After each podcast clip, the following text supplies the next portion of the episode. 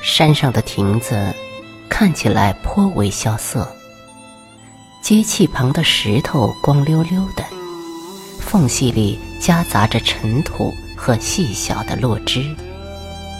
冬天的光景四处便是一样，总一副大风刮过的样子，荒寒而干净。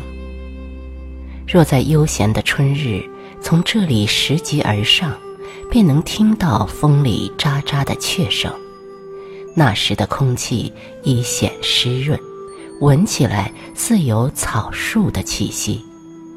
就是在阳光照不到的地方，也仿佛藏着无限生机。其实，坡上的杏花已然开了，立在亭栏看过去，一树挨着一树，白得很是鲜亮。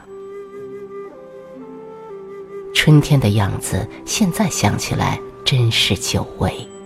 像一个倾慕的人，悔在得见之时没能与他好好恳谈一番。可实际的情形似乎并非如此。我记得那时站在花树前，只不过眼中欢喜，而心里漫起的却是小小的恐慌。良辰美景在前，自知不可多得，总以为。那是命中有数，看一次便要少一次，故在当时心上觉得不落忍也是有的。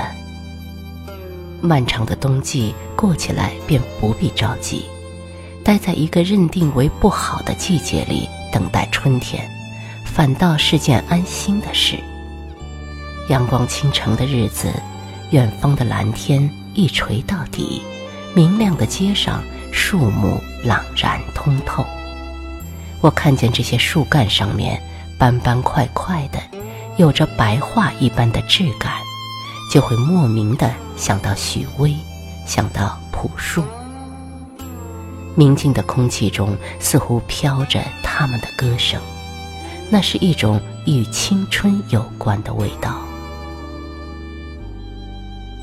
周末的时候多是贪睡。若赶上个阴天，这样的慵懒便更有底气了。窗外的天空灰灰的，看着就叫人眼皮发沉。屋里的一切似乎都东倒西歪的，陷入昏迷。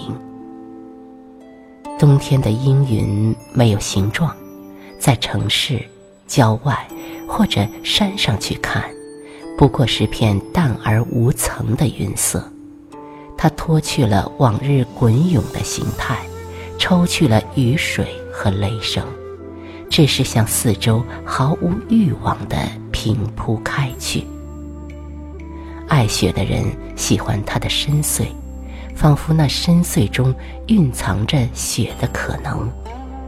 他们在窗子底下悠然而坐。若智若禅，心间徘徊着无边雪意。嗜睡的人不过仍旧是睡，在他们看来，天底下的人都缺觉，缺一个睡上十年仍觉香甜的沉梦，而这样的日子正可以放心的浪费。下雪的妙处不必细说了。就是几日过后，那些融而未消的残雪也别有意思。院落的背阴、屋后的墙根、黑色的树杈，这些平时不起眼的地方，若沾了残雪，便觉得清润入目。看着明亮犹存的雪色，也会想起当日下雪的情景。山坡上的残雪就更显意味了。湿色、土色与横亘的雪色交织着，再加上两三寒树、几点木鸦，活脱就是一幅雪石图。在山的另一面，似乎因此该有个隐者住着，他或一时呆得闷了，便来这里走走，那也是上好的事。清照满山的日子。残雪渐渐不见了，那时一半融在土里，一半留在地上的湿痕，总叫人浮想幽微的草色。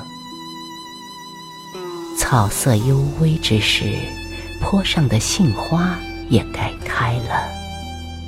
山亭之侧，花雪遥遥。我见了那个样子，怕又要心慌了吧。